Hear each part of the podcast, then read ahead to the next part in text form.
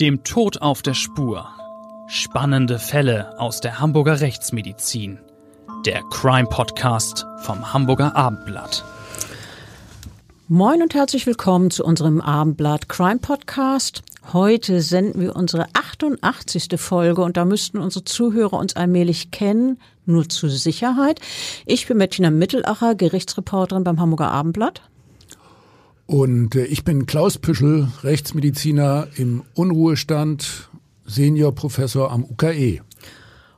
Und ohne dich und deine Kenntnisse über Tod und Verbrechen geht hier natürlich gar nichts. Schön, dass du dir wieder die Zeit für unseren Podcast genommen hast.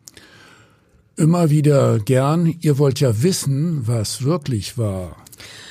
Heute wollen wir über einen Fall reden, bei dem eine Frau wissentlich und willentlich einen Mann in Todesgefahr gebracht hat.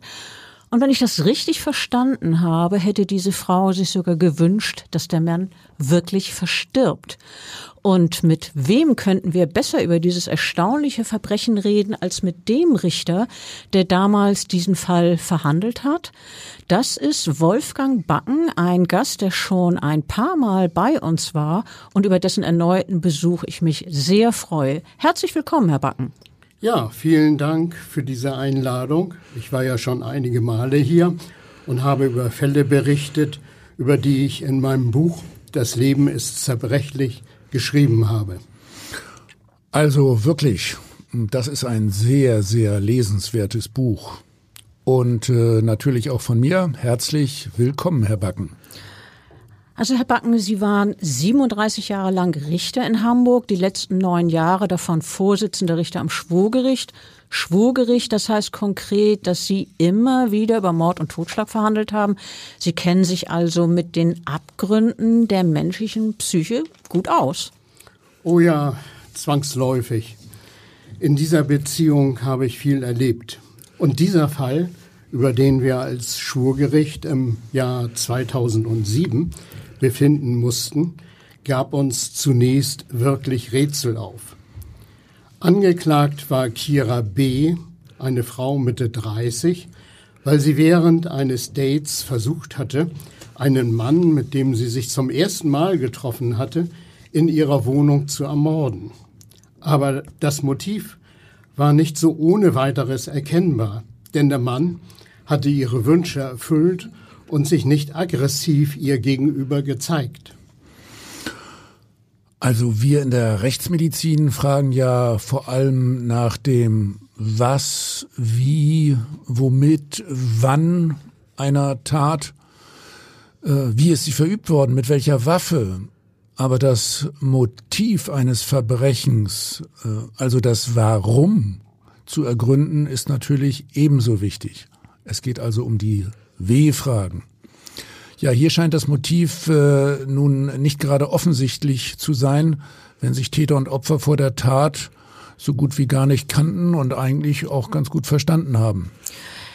Wie sind die beiden, die wir unsere, für unsere Geschichte Kira B. und Noah H. genannt haben, die aber in Wirklichkeit ganz anders heißen, wie sind die beiden denn überhaupt einander begegnet, Herr Backen? Ja, 2007 lernte Kira Noah ihr späteres Opfer über einen Telechat bei RTL kennen und verabredete sich noch am selben Abend mit ihm in ihrer Wohnung zum Sex. Das klingt doch zunächst sehr einvernehmlich. Zwei Menschen, die sich mit klaren Absichten verabreden.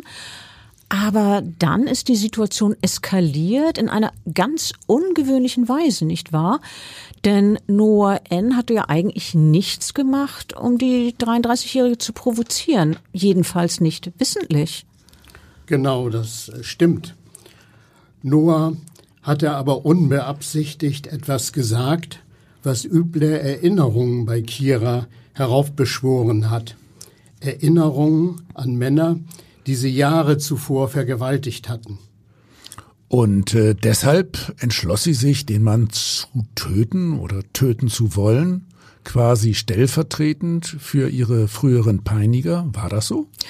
Also ich finde, das ist wirklich eine super spannende Konstellation. Einmal gerichtet an, an Klaus hier natürlich und an Sie, Herr Backen. Erstmal kommt es ja eher seltener vor, dass Frauen Gewaltverbrechen an Männern verüben. Häufig ist es eher umgekehrt. Männer verletzen oder töten Frauen. Um die Tat von Kira B., die das Opfer ja nur mit sehr viel Glück überlebt hat, zumindest ansatzweise verstehen zu können, muss man doch bestimmt weit in ihre persönliche Vergangenheit eintauchen, oder? Ja, das war im Prozess äußerst wichtig. Also, Kira wurde Anfang der 1970er Jahre als fünftes von sechs Kindern in Hamburg geboren. Nach dem Unfalltod des Vaters wurde sie von einem alkoholabhängigen Stiefvater mit großgezogen, zu dem sie jedoch keine Bindung entwickelte. Sie wuchs in Geesthacht bei Hamburg auf, beendete die neunte Klasse der Hauptschule und begann eine Ausbildung zur Gärtnerin. In dem Betrieb wurde sie, wie andere Frauen dort auch, von einem Kollegen sexuell belästigt. Wenn ich rechne, hm, das muss dann Ende der 80er Jahre gewesen sein. Also lange, lange Zeit, bevor es das heutige Verständnis von sexuellem Missbrauch und sexueller Belästigung gab. Manche Männer glaubten damals äh, wirklich noch, äh, sich etwas gegenüber Frauen herausnehmen zu können, was heute geradezu undenkbar wäre. Die sogenannte MeToo-Bewegung äh, gab es noch lange nicht. Ähm, wie ist denn Kira mit der sexuellen Belästigung dadurch ihren Kollegen umgegangen, Herr Backen? Hat sie den Kollegen angezeigt oder den Vorfall beim Chef gemeldet? Nein, das hat sie gar nicht gewagt. Sie brach einfach ihre Lehre damals ab, um diesem Mann nicht mehr begegnen zu müssen. Das blieb aber nicht ihre letzte böse Erfahrung mit dem anderen Geschlecht, oder? Leider nicht. Einige Monate danach wurde Kira nachts auf dem Weg nach Hause von einem Mann auf dessen Fahrrad mitgenommen. Sie tranken unterwegs gemeinsam Wodka, bis der Unbekannte begann, aufdringlich zu werden. Als er auf Kiras Bitte aufzuhören nicht reagierte, nahm sie ihre Gaspistole, setzte sie ihm an den Kopf und drückte ab. Diesmal hat sie sich also energisch zur Wehr gesetzt. Da kann man darüber diskutieren, ob es eine Notwehrhandlung war, oder? Ja, das äh, ist denkbar. Man äh, kennt hier jedoch die konkreten Umstände nicht. Natürlich durfte sie sich gegen einen Angriff wehren, aber nur mit dem relativ mildesten Mittel. Das Schießen mit einer Gaspistole auf den Kopf aus nächster Nähe ist eine nicht ungefährliche Sache. Vielleicht wäre es zumutbar gewesen, erst dem Mann mit der Waffe zu drohen oder einen Warnschuss abzugeben. Ja, hier an dieser Stelle gleich natürlich eine Frage an den Fachmann, an den Rechtsmediziner Klaus. Ein Schuss mit einer Gaspistole an den Kopf. Wie gefährlich ist das? Kann das zu schweren, unter Umständen sogar tödlichen Verletzungen führen? Ich habe äh, diesbezüglich einmal einen Zehn-Jahres-Zeitraum überprüft, darüber auch eine wissenschaftliche Arbeit geschrieben. Äh, in dieser Zeit hatten wir im Institut für Rechtsmedizin 34 Fälle mit äh, unterschiedlich schweren Schreckschussverletzungen im Kopf- und Halsbereich, darunter acht vollendete Suizide. Also achtmal war der Mensch dann tot. Ein Tötungsdelikt gab es nicht. Die schädigende Wirkung derartiger Waffen im Nahbereich setzt sich aus den Teilaspekten Gasdruck, Partikel, thermische Wirkung, chemische Reizung und Knall zusammen. Die Polizei bearbeitet in Hamburg, das ist wirklich eine ganze Menge, also in Hamburg jährlich immerhin drei bis vierhundert Fälle mit äh, dem Gebrauch von Schreckschusswaffen. Oha, drei bis vierhundert Fälle, das ist ja riesig viel. Danke für diese Erläuterung. Ähm, aber nun zurück zu unserem Fall und zu Kira B. Wie ging es denn mit dem Verletzten und schließlich auch mit ihr weiter, Herr Backen? Da wissen wir nichts Genaues drüber. Äh, wir wissen allerdings von Kira, dass das Opfer stark blutend zusammengesackt war. Ob der Fall zu einem Ermittlungsverfahren geführt hat, weiß ich nicht. Vielleicht hat der Mann den Fall nicht bei der Polizei gemeldet, weil er selbst ein schlechtes Gewissen hatte oder er konnte es nicht mehr. Jedenfalls, Kira wurde wegen dieses Schusses mit der Gaspistole nie vor Gericht gestellt. Denn dann sonst wäre dies ja in ihrem Vorstrafenregister aufgetaucht und Sie als Gericht, das dann ja später im Jahr 2007 über Kira B. verhandelt hat, hätten davon Kenntnis bekommen. Ja, das ist anzunehmen. Was wir aber wissen, ist, wie sich die junge Frau nun weiter verhalten hat. Nachdem der Mann nämlich blutend zusammengesackt war, rannte sie, so schnell sie konnte, weg, ohne Hilfe zu holen. Anschließend plagten sie gewaltige Gewissensbisse. Sie wurde mindestens drei Wochen lang von dem Gedanken gequält, den Mann getötet zu haben. Als sie diesen Gedanken nicht mehr ertragen konnte, setzte sie sich selbst die Gaspistole an die Schläfe und drückte ab, was jedoch keine ernsthaften Folgen hatte. Lediglich eine Platzwunde musste im Krankenhaus versorgt werden. Also eigentlich hast du schon so ein bisschen die Frage vorhin beantwortet. Ich stelle sie trotzdem nochmal, Klaus. Kann man dies als ernsthaften Suizidversuch werten? Naja, was in ihr genau vorging und ob sie ernsthaft vorhatte, sich zu töten, wissen wir natürlich nicht. Ähm, aber ich habe das ja eben schon ausgeführt. Gaspistolen können unter Umständen schwere Verletzungen verursachen. Äh, und vielleicht hat sie am Kopf äh, tatsächlich äh, an einer Stelle abgedrückt, wo der Schädelknochen deutlich dicker ist als an anderen Stellen nochmal, wir hatten immerhin acht erfolgreiche Suizide mit Gaspistolen in einem Jahrzehnt und die Schüsse waren dann alle im Kopf- und Halsbereich abgegeben worden. Also ungefährlich ist das mit Sicherheit nicht. Und äh, ich denke, sie hatte insofern viel Glück, dass sie äh, in diesem Fall nicht selber viel ernsthafter verletzt wurde. Wie ging es denn dann mit äh, Kira B. weiter? Ja, schließlich setzte Kira B. die Gärtnerlehre in einer autonomen Jugendwerkstatt fort und arbeitete danach als Friedhofsgärtnerin. Aber schon bald kam der nächste schlimme Vorfall in ihrem Leben, nicht wahr? Ja, leider. 1996 ließ sich Kira nach einem Fest nachts als Anhalterin von drei jungen Männern, die sie nicht kannte, im Auto mitnehmen. Unterwegs kreiste eine Flasche Whisky. Irgendwo auf der Bundesstraße 404, also einer Strecke zwischen Kiel und Lüneburg, stoppte der Fahrer zwischen zwei Dörfern und Kira wurde von den Männern hinter hohe Büsche gezerrt, welche die Bundesstraße säumten. Während einer der Männer sie festhielt, zogen die anderen ihr die Hose aus und vergewaltigten sie. Als der letzte endlich fertig war, stöhnte er atemlos vor Anstrengung Ich bin fertig, ich kann nicht mehr. Dann brachen sie auf und ließen die weinende Frau am Straßenrand liegen. Also entsorgt wie Müll, so klingt das jedenfalls für mich.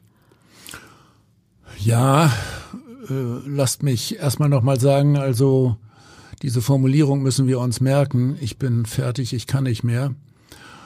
Und äh, dann erst vergewaltigen diese Männer ihr Opfer, dann behandeln sie sie auch noch wie Abfall. Hm. Mal sehen, was davon hängen geblieben ist. Wie ging es dann weiter? Damals schleppte sich Kira B. die restlichen Kilometer zu Fuß nach Hause, wo sie erstmal gründlich duschte. Also an dieser Stelle, da muss ich unbedingt noch einmal einhaken. Als Rechtsmediziner. Also wir raten nach einer Vergewaltigung den Opfern unbedingt dazu, nicht erst zu duschen, sich auch kein bisschen zu waschen. Obwohl das natürlich verständlich ist, dass die Frauen das Bedürfnis dazu haben. Sie wollen sich also reinigen von dieser Beschmutzung. Ja, aber damit entfernen sie alle beweiskräftigen Spuren des Täters von ihrem Körper. Also da geht es vor allen Dingen um die, um die DNA.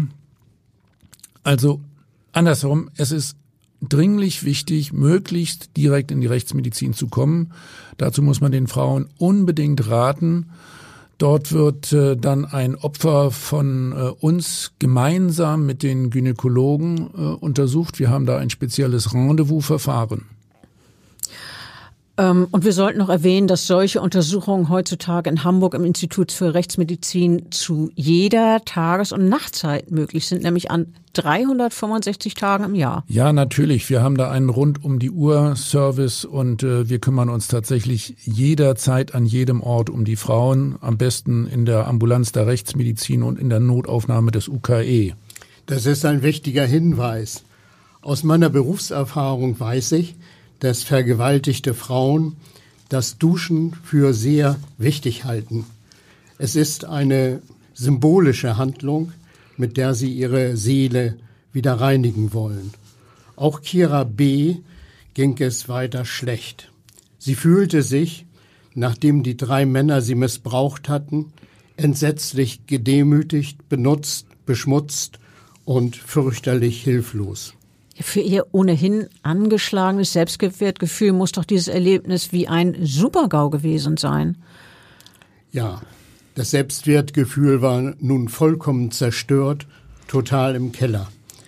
Sie erstattete zwar eine Anzeige bei der Polizei, zog diese aber später aus einem Gefühl der Unterlegenheit zurück. Sie glaubte, dass die Täter ohnehin nicht zu finden sein würden und man ihr letztlich die Schuld geben äh, werde, weil sie sich im angetrunkenen Zustand mit fremden Männern eingelassen hatte.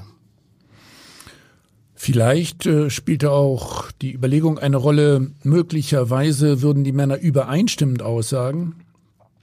Und zwar, dass der Geschlechtsverkehr von ihrer Seite äh, freiwillig gewesen sei. Und die Frage ist, ob man ihr dann noch Glauben geschenkt hätte, gerade wenn Ihre Aussage gegen drei andere Aussagen steht? Ja, das kann gut sein, dass sie darüber nachgedacht hat. Das ist ein Problem der Beweiswürdigung des Gerichts dann später. Jedenfalls äh, steigerte sie nach der Vergewaltigung ihren Alkoholkonsum gewaltig. Sie war nicht mehr in der Lage zu arbeiten und kündigte ihre Stelle auf dem Friedhof. Und seitdem war Kira B. erwerbslos und lebte von Hartz IV, nicht wahr? Und wie war das eigentlich? Hat sie nicht auch irgendwann geheiratet und ist Mutter geworden? Ja, Ende der 90er Jahre hatte sie ihren späteren Ehemann Sven kennengelernt, ihn bald geheiratet und einen Sohn bekommen.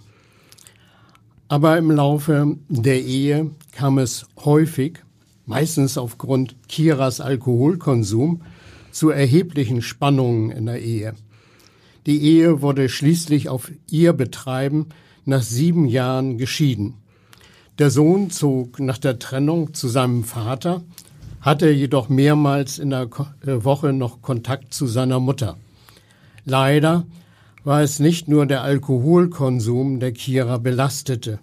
Es kamen auch noch psychische Probleme hinzu, die mit dem Gebrauch der Gaspistole begonnen hatten. Kira litt des Öfteren an Hyperventilationsanfällen. Ähm, hier erneut die Frage an dich, Klaus. Kannst du bitte erklären, was solche Hyperventilationsanfälle genau sind und wie sie durch den Gebrauch der Gaspistole ausgelöst worden sein könnten? Die Ursache erscheint äh, mir eindeutig psychogen. Äh, das ist ein typisches Symptom bei psychischer Erregung. Es kommt dann zu einer stark gesteigerten Atemfrequenz und Atemtiefe. Im Extremfall führt dies zu einer Tetanus-ähnlichen Muskelverkrampfung. Ja, von mir jetzt auch hier ein Hinweis zur Therapie.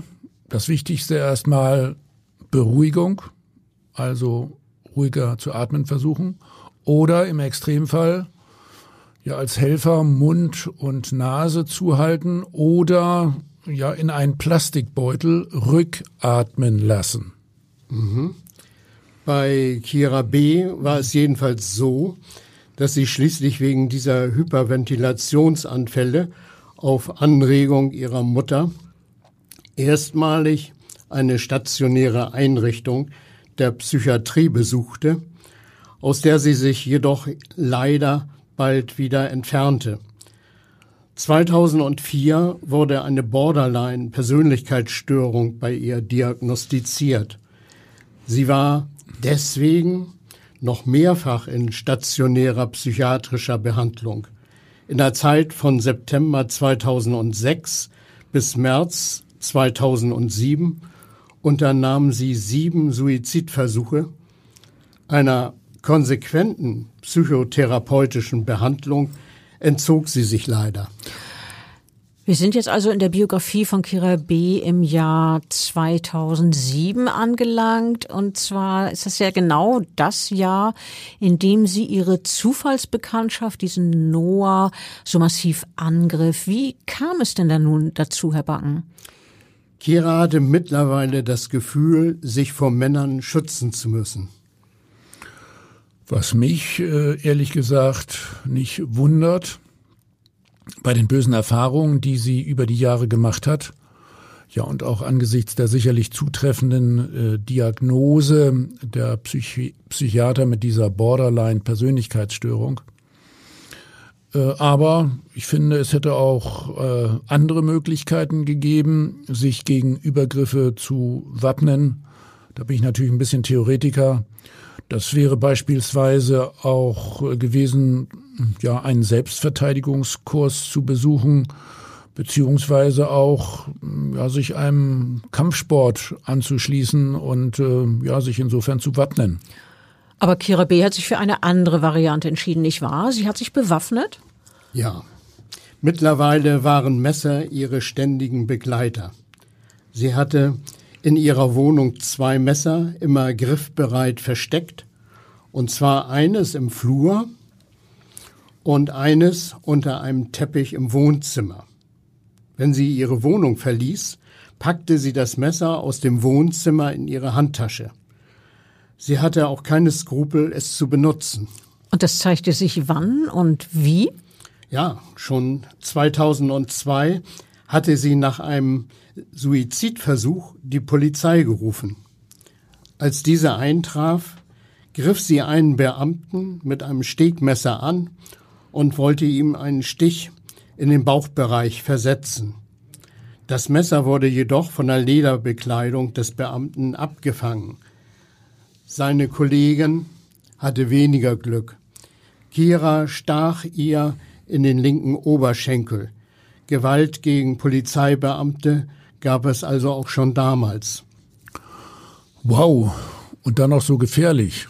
Ein Messerstich in den Oberschenkel, äh, das hätte durchaus lebensgefährlich werden können oder das war lebensgefährlich. Da hat die äh, Beamtin echt Glück gehabt, denn dort verlaufen die großkalibrigen Schlagadern und Blutadern für die Beine.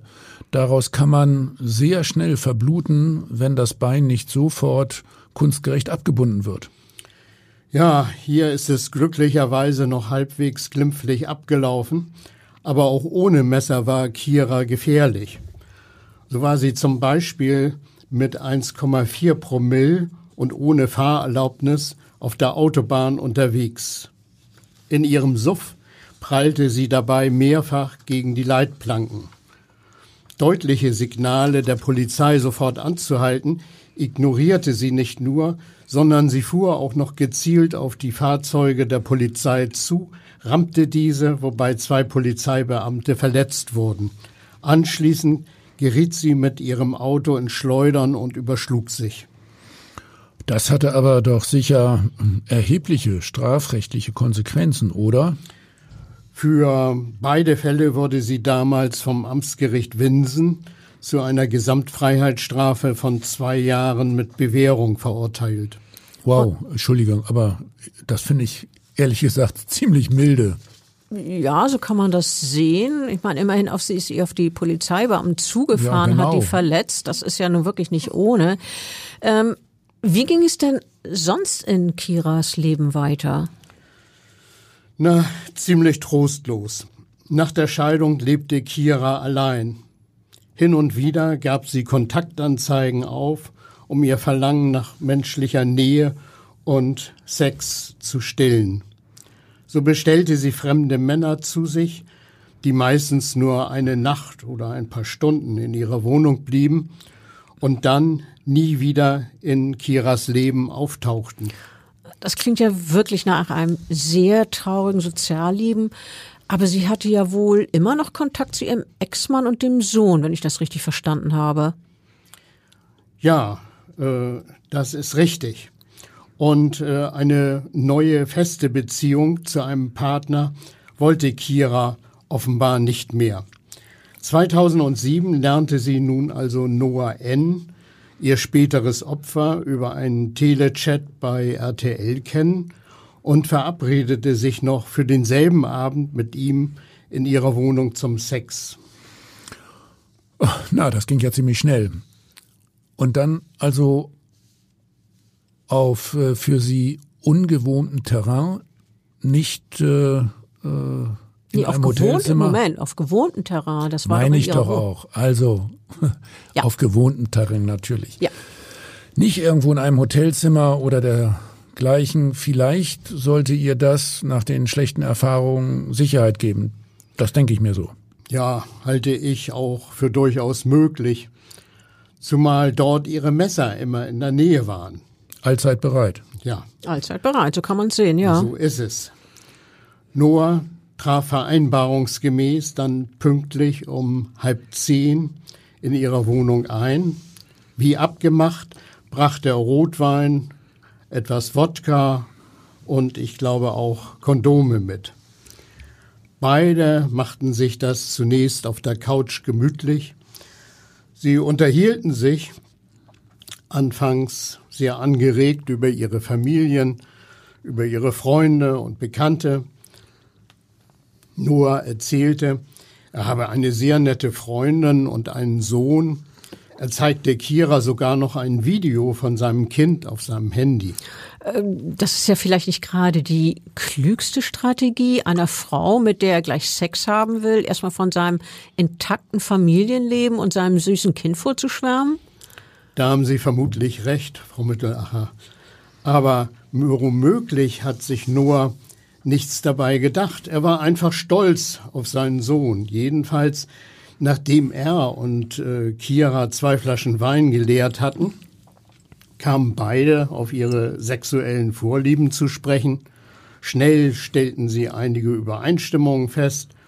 Sie zogen sich aus und es kam zum Sex. Nach einer Stunde fühlte sich Noah entspannt und müde. Er wandte sich von Kira ab mit den Worten, die wir bereits kennen aus anderem Munde. Ich bin fertig, ich kann nicht mehr. Und schlief auf der Couch ein. Kira folgte seinem Beispiel und schloss ebenfalls ihre Augen. Also, was ist das denn für eine merkwürdige Duplizität? Ich bin fertig, ich kann nicht mehr. Das waren doch wirklich exakt die Worte, die etliche Jahre zuvor einer der Vergewaltiger von Kira B. benutzt hat. Oh, das war bestimmt gar nicht gut. Absolut, aber das konnte der arme Noah ja nicht wissen. So nahm das Schicksal seinen Lauf. Irgendwann, in der Nacht, erwachte Kira. Im Halbschlaf kamen ihr die letzten Worte ihres Besuchers in den Sinn, die bei ihr natürlich ungute Gefühle und Erinnerungen an ihre Vergewaltigung weckten. Sie setzte sich auf und betrachtete den Schlafenden neben sich mit zunehmender Wut und Ekel. Plötzlich sah sie sich wieder an der B 404 nackt und hilflos den fremden Männern ausgeliefert. In ihrem Kopf wiederholte sich eine Art Endlosschleife mit dem Satz Ich bin fertig, ich kann nicht mehr.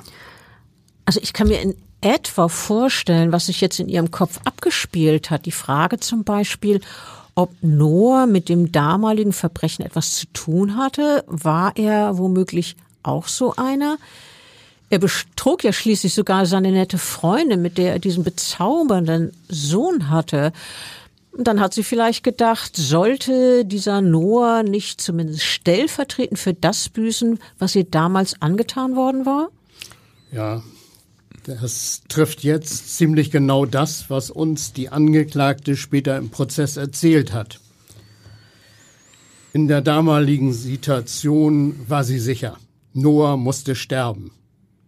Also holte sie leise das spitze Messer unter dem Teppich hervor.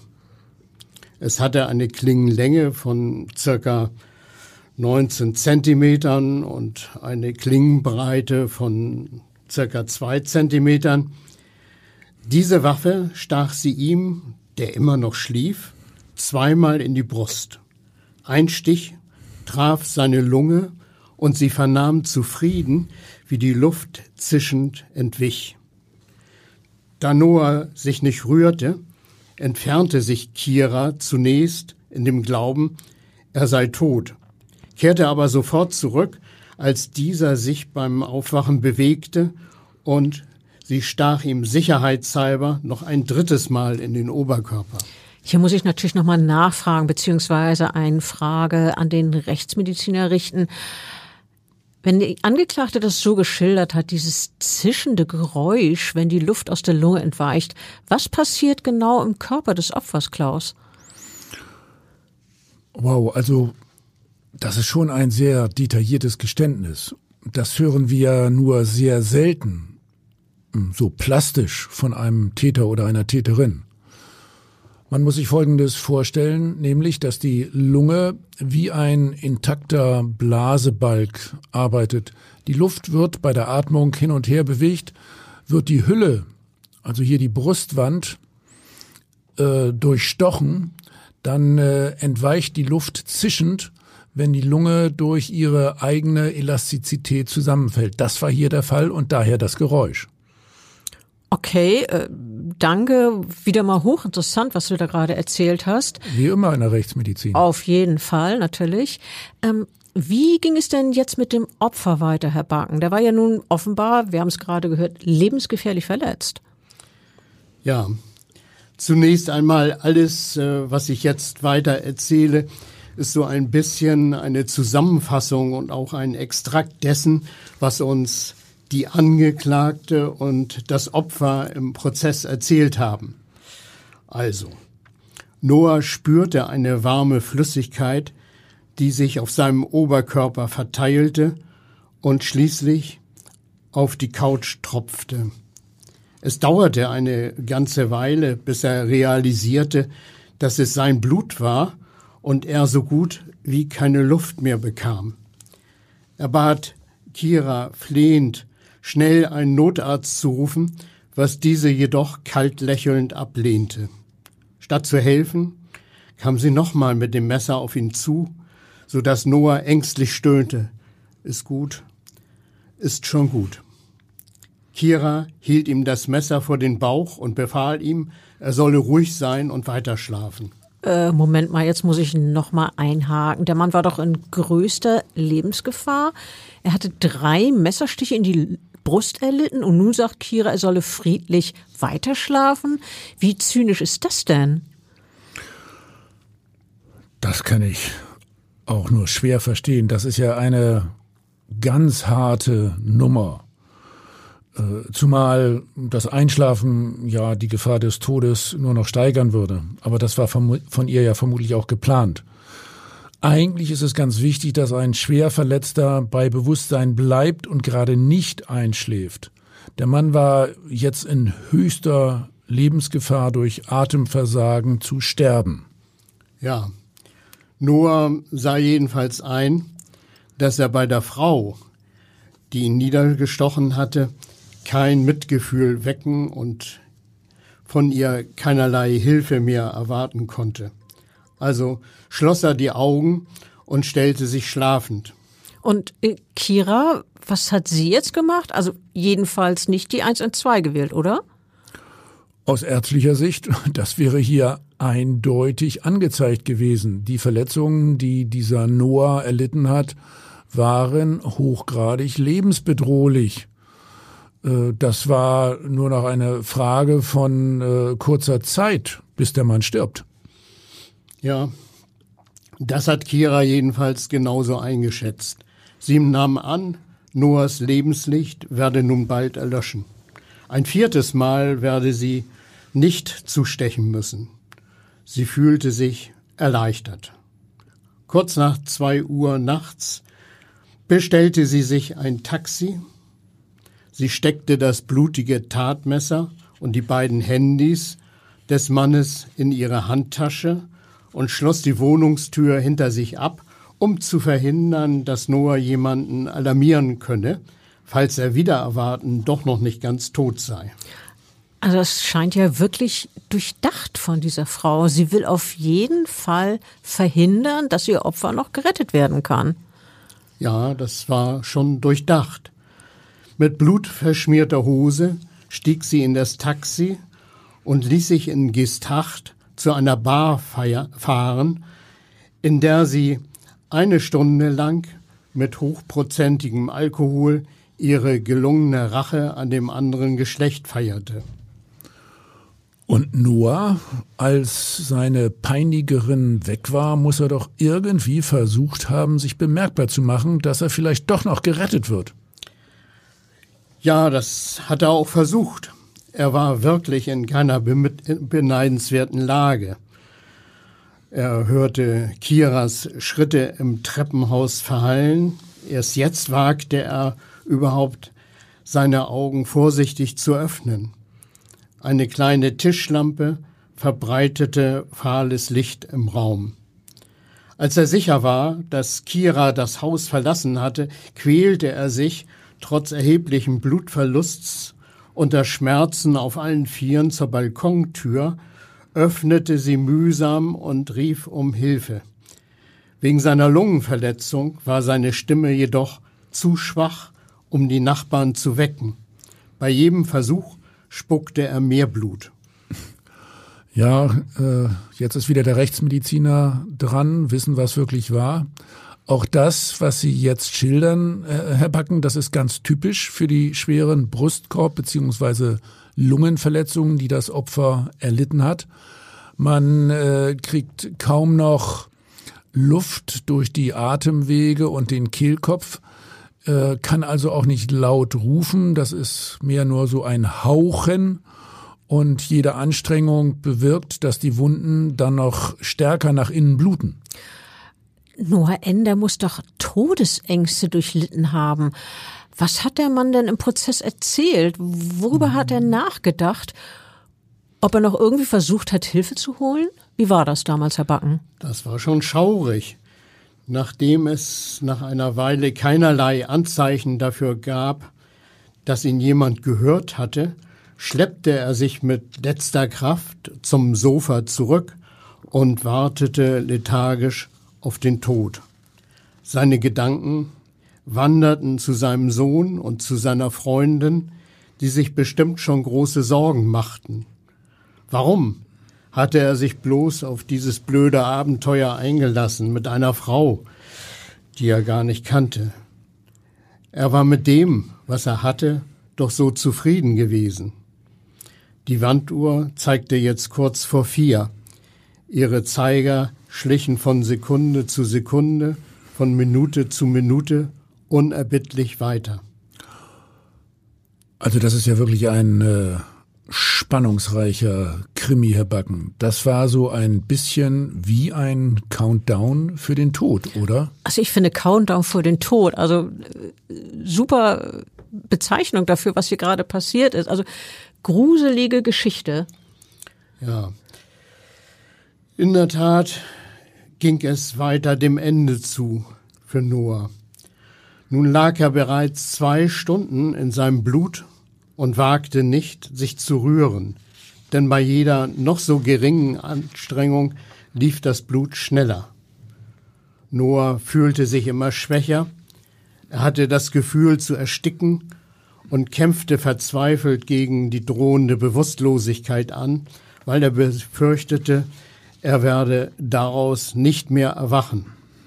Trotzdem erschien es ihm so verlockend, die Augen für immer zu schließen, um einfach in das Nichts hinüberzugleiten. Er riss sich mit letzter Kraft zusammen und kämpfte gegen seine Panik an. Klar, er würde den Sonnenaufgang nicht mehr erleben. Aber wenn er schon so jung sterben musste, wollte er wenigstens bis zum letzten Augenblick alles noch bewusst erleben. Danach hätte er ja Ruhe, ewig. Dieses Warten auf den eigenen Tod, das hört sich so furchtbar an. Und äh, die Messerstecherin, kehrte die nun in ihre Wohnung zurück? Nein. Sie hat sich, während ihr Opfer mit dem Tod kämpfte, um 3.45 Uhr von einem Taxifahrer aus der Bar abholen lassen. Sie ließ sich von ihm in Geesthacht bei der Post absetzen und ging zu Fuß zu einer Tankstelle, die die ganze Nacht geöffnet hatte. In der Nähe warf sie Noahs Handys und das Tatmesser in ein Gebüsch. Anschließend verständigte sie in der Annahme, Noah sei jetzt bestimmt tot, von ihrem Handy aus um halb fünf die Feuerwehr, um den Rettungsdienst für Noah zu alarmieren. Ja, der Rettungsdienst für einen vermeintlich Toten äh, das klingt nicht logisch, aber äh, vielleicht hat es ja doch einen Sinn gehabt aus Sicht der Frau, dass sie dachte, das würde sich eventuell strafmildernd auswirken und, und würde von ihrer Schuld ablenken? Möglich. Die Lage für sie war ja so, Flucht würde ihr nichts bringen, denn schließlich war der Mann in ihrer Wohnung gestorben und überall war sein Blut. Psychisch und physisch sah Kira sich nicht in der Lage, die Leiche aus dem Mehrfamilienhaus zu bringen und äh, die Leiche in einer nahegelegenen Elbe oder irgendwo sonst zu entsorgen, zumal sie auch kein Auto besaß. Also auch hier wieder muss ich sagen, das sind doch erstaunlich logische Überlegungen, die die Frau da angestrengt hat. Stimmt. Nachdem sie sich also auf den Notruf hin äh, die, äh, die Feuerwehr gemeldet hatte und sie äh, der Feuerwehr äh, berichtet hatte äh, und den Tatort äh, beschrieben hatte, reichte sie das Handy an die Angestellte der Tankstelle weiter mit der Bitte, der Feuerwehr ihren genauen Standort zu beschreiben. Im Anschluss an das Telefonat antwortete sie unaufgeregt auf die Frage der Angestellten, was denn überhaupt passiert sei. Sie habe gerade jemanden umgebracht. Und das, obgleich es vorher keinen Streit gegeben habe. Der Mann habe ihr nichts getan. Sie habe ihn einfach so umgebracht. Also, sie ist äh, insofern ganz sicher davon ausgegangen, dass das Opfer mittlerweile verstorben sein müsste. Ja, oder? Definitiv. Sie hat es sogar noch einmal wiederholt, und zwar gegenüber weiteren Polizeibeamten. Denn die Feuerwehrzentrale äh, hatte, äh, nachdem sie einen Rettungswagen zu Kiras Wohnung geschickt hatte, routinemäßig die zuständige Polizeiwache informiert, die daraufhin einen Streifenwagen zur Wohnung und einen zur Tankstelle schickte. Gegenüber den Polizeibeamten wiederholte Kira B. ohne sichtbare Regung, ich habe ihn umgebracht. Also zunächst mal muss ich sagen, das klingt ja unglaublich kaltblütig, aber ähm, diese, diese Aussage, ich habe ihn umgebracht, hat sich ja glücklicherweise dann doch als falsch erwiesen, denn Noah konnte doch aufgrund des Anrufs gerade noch eben rechtzeitig geholfen werden, stimmt's? Ja, der hat äh, echt Glück gehabt, gerade noch. Die Verletzungen waren so massiv, dass das Opfer bestimmt wenig später endgültig verblutet wäre. Bei äh, einer der insgesamt drei Stichverletzungen äh, in den Brustkorb war das Messer äh, drei Zentimeter über einer der Brustwarzen äh, in die Lunge eingedrungen und ähm, hatte zu einem sogenannten Hämatopneumothorax geführt. Das ist äh, eine Ansammlung von Blut und Gas zwischen Lunge und Brustwand. Nachdem äh, dieser Lungenflügel durch seine Elastizität äh, wie äh, eine angespießte Blase zusammengeschnurrt ist, so wie ein Luftballon.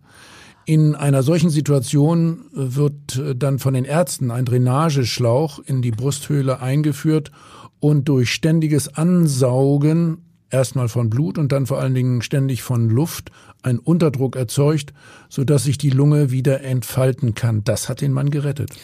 Also es hört sich ja wirklich nach einer wahnsinnig schweren Verletzung an. Ich glaube, das ist auch jedem Laien jetzt verständlich, wie nah der Mann am Tod vorbeigeschrammt ist. Mit diesen schweren Verletzungen und dieser aufwendigen Therapie, die dann geleistet wurde, die, wie du es gerade geschildert hast, Klaus, da musste das Opfer doch sicher längere Zeit auf der Intensivstation behandelt werden, oder? Wie war das, Herr Backen? Ja, Noah äh, kam zunächst eine Woche auf die Intensivstation des Unfallkrankenhauses Boberg und war nach einer weiteren Woche stationärer Behandlung noch vier Wochen krankgeschrieben. Das ist jetzt die physische Seite. Wie hat sich denn die Tat auf seine Psyche ausgewirkt? Da ist doch sicher auch was passiert. Ja, man kann sich denken, dass dieser Mann schwer äh, an den Folgen der Tat äh, gelitten hatte. Äh, er war noch eine ganze Weile in psychotherapeutischer Behandlung. Immer wieder quälte ihn die schreckliche Szene im Schlaf und ließ ihn panisch und schweißgebadet erwachen. Wirklich kein Wunder, finde ich zumindest. Äh, und wie war denn das mit der Täterin, ähm, hat die sich ihm gegenüber noch einmal geäußert? Hat sie im Prozess womöglich ihn angesprochen und es bedauert, dass er doch nicht gestorben ist? Oder war sie froh? Ja, Kira schrieb dem Opfer tatsächlich einen Brief, in dem sie den schönen gemeinsamen Abend erwähnte und ihn um Vergebung bat. Er sei doch so ein lieber Mensch und sie sei außergewöhnlich froh, dass er lebe. Für mich klingt das äh, sehr sarkastisch. Oder heuchlerisch fast. Also ja. ich, äh, nach dem, was wir alles gehört haben, und jetzt sagt sie, sie ist so froh, dass er lebt. Das, vorhin haben wir es ja nun alles ganz, ganz anders gehört. Entschuldige, ich habe dich unterbrochen, Klaus. Ja, die Frage geht an den äh, geht an den Richter. Wie haben Sie denn äh, das Ganze jetzt als äh, große Strafkammer gewertet? Etwa, dass sie die Tat tatsächlich bereute oder dass sie jetzt nur auf einen Pluspunkt bei der Strafzumessung des Gerichts hoffte?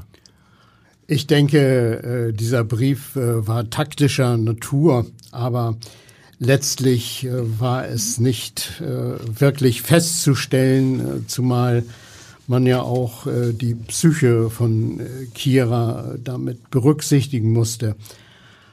Es erschien uns jedenfalls möglich, dass es sich um echte Reue und Erleichterung gehandelt hat.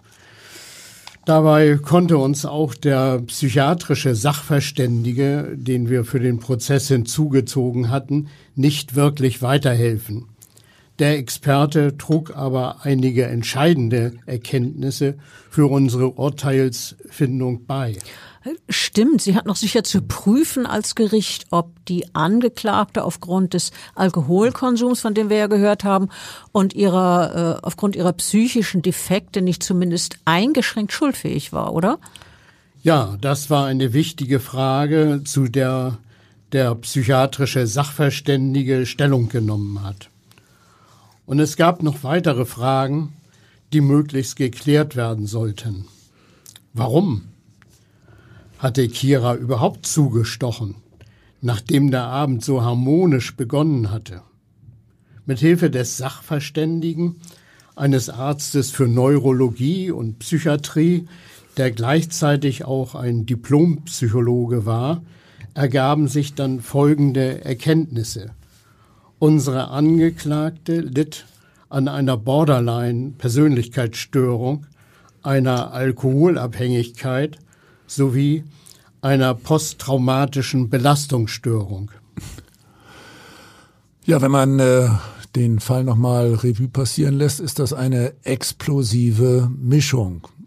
Also drei Merkmale, von denen wahrscheinlich schon jedes für sich geeignet wäre, eine Steuerungsfähigkeit zumindest zu beeinträchtigen, oder? Hm. Der psychiatrische Sachverständige hat das so erklärt. Bereits vor ihrer Vergewaltigung hätte sich bei Kira B. eine emotional instabile Persönlichkeitsstörung manifestiert. Aufgrund der Vergewaltigung kam es zu einer Dekompensation, das heißt, ihre Psyche wurde mit dem Erlebten nicht mehr fertig, was eine erhebliche Steigerung des Alkoholkonsums nach sich zog. Sie wurde depressiv und isolierte sich sozial immer weiter. Das ist so eine Art Endlosschleife, das, das eine bedingt das andere und das so eine, so eine Spirale nach unten, oder? Ja, ja. Es entstand jedenfalls eine posttraumatische Belastungsstörung, Rachegelüste, aber auch Suizidwünsche, zunehmend auch Suizidversuche, wie wir äh, vorhin schon festgestellt hatten, quälten sie ständig. Und wahrscheinlich litt sie auch unter Einsamkeit? Allerdings, zumindest das hat der Sachverständige so eingeschätzt. Außerdem empfand sie das Dasein als sinnlos und unausgefüllt. Ihre Depressivität und die Antriebsstörung erreichten bald ein klinisches Ausmaß. Ihre Einsamkeit kompensierte sie mit circa 25 kurzfristigen sexuellen Kontakten zu Männern. Dabei legte sie großen Wert darauf, den Verlauf des Abends und den Sex nach Art und Dauer selbst zu bestimmen. Sie versuchte, ihre Sexualpartner zu beherrschen, denn dies machte für sie die Erinnerung an die bei der Vergewaltigung erlebte Unterlegenheit erträglicher und reduzierte jedenfalls vorübergehend ihren Hass auf Männer aber eben nur vorübergehend, dann aber nicht mehr und dann kam es eben zu diesem Ausbruch. Stimmt. In der Zeit unmittelbar vor der Tat war Kira B. hochgradig aggressiv gewesen. Sie wurde von Rachegelüsten beherrscht, die sie krankheitsbedingt kaum noch zu steuern vermochte. Das sind jetzt alles die Einschätzungen des psychiatrischen Sachverständigen, genau. die Sie dann aber äh, als Kammer übernommen haben. Ist, ist das so richtig? So ist es, so ist okay. es. Mhm. In dieser Lage äh, war wahrscheinlich dieser Satz, über den wir schon mehrfach gesprochen haben, ich bin fertig, ich äh, kann nicht mehr, der im Unterbewusstsein eine Verbindung zur Vergewaltigung herstellte, Auslöser eines äh, großen Aggressionsschubs gewesen, dem der Noah N. zum Opfer fiel. Ja, irgendwie äh, zum falschen Zeitpunkt am falschen Ort bei dieser Frau. Und zu welchem Urteil sind Sie dann in diesem Fall gekommen, Herr Backen? Ja, wir äh, haben äh, im Einklang mit dem Sachverständigen die Ansicht vertreten, äh, dass die Schuldfähigkeit der Angeklagten zum Tatzeitpunkt aufgrund ihrer Persönlichkeitsstörung, der posttraumatischen Belastungsstörung sowie einer Alkoholintoxikation zwar erheblich eingeschränkt, aber nicht aufgehoben gewesen war. Dies bewies ihr Verhalten in der Tatsituation und danach, was ja sehr geplant war. Aufgrund des Gutachtens gingen wir schließlich davon aus, dass die Angeklagte weiterhin krankheitsbedingt für die Allgemeinheit gefährlich sei und ohne eine erfolgreiche Therapie wieder ähnlich gefährliche Straftaten verüben werde. Wenn weitere schwere Straftaten zu erwarten sind, dann haben Sie doch sicher neben der Freiheitsstrafe eine Einweisung in die Psychiatrie verhängt, oder? Genau, wir verurteilten damals äh, Kira B. wegen äh, versuchten heimtückischen Mordes in Tateinheit mit gefährlicher Körperverletzung zu einer viereinhalbjährigen Freiheitsstrafe. Aber äh, hauptsächlich ging es uns äh, darum, äh, sie erstmal von äh, möglichen anderen potenziellen Opfern fernzuhalten. Ähm, deshalb äh, klingen diese viereinhalb Jahre vielleicht sehr maßvoll wenn man bedenkt, was das Opfer da alles durchgemacht hat und wie nahe es am Tode war. Aber wir mussten ja auch die verminderte Schuldfähigkeit berücksichtigen. Äh, und das wirkte sich deutlich auf das Strafmaß aus. Ich will ganz Natürlich kurz auch, äh, wenn ich das nochmal sagen darf, Entschuldigung. dass äh, sie am Ende ja, wenn vielleicht auch nicht mit Absicht, aber sie hat den Tod von Noah verhindert.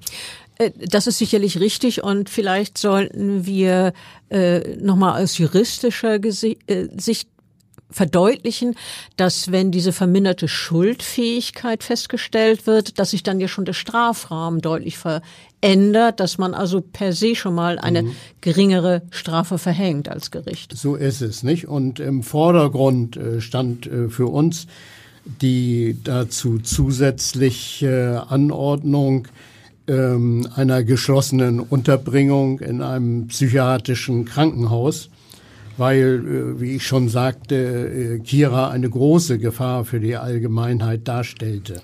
Wow, also ein Wahnsinnsfall. Ja, manchmal nennen wir das ja auch tickende Zeitbombe, in diesem Fall eine Frau. Also ich finde, äh, dass dies äh, ein, ein ja, sehr ungewöhnlicher, geradezu extremer Fall war mit äh, einer nahezu einmaligen Fallkonstellation. Also das habe ich als Rechtsmediziner so nicht wieder in der Praxis gehabt. Speziell auch was diese ja doch sehr hinterlistige, lebensverachtende Begehungsweise der Tat durch eine Frau, also eine Frau betrifft. Kaum zu glauben, aber wahr. Herr Backen, wollen Sie noch was zum Abschluss sagen? Äh, ich glaube, das, was wir erörtert haben, äh, spricht äh, für sich und jeder kann sich sicherlich in die Situation hineinversetzen die Noah da durchgemacht hat. Und man kann ihm nur hoffen, dass er inzwischen ähm, die Folgen überwunden hat. Ja, ansonsten danke ich Ihnen für dieses Gespräch und vielleicht sehen wir uns ja irgendwann mal wieder. Also wir haben zu danken, also wirklich ein unglaublich spannender, sehr außergewöhnlicher Fall und äh, ganz toll, dass Sie die Zeit gefunden haben, äh, zu uns zu kommen. Ganz, ganz herzlichen Dank. Und tschüss. Tschüss.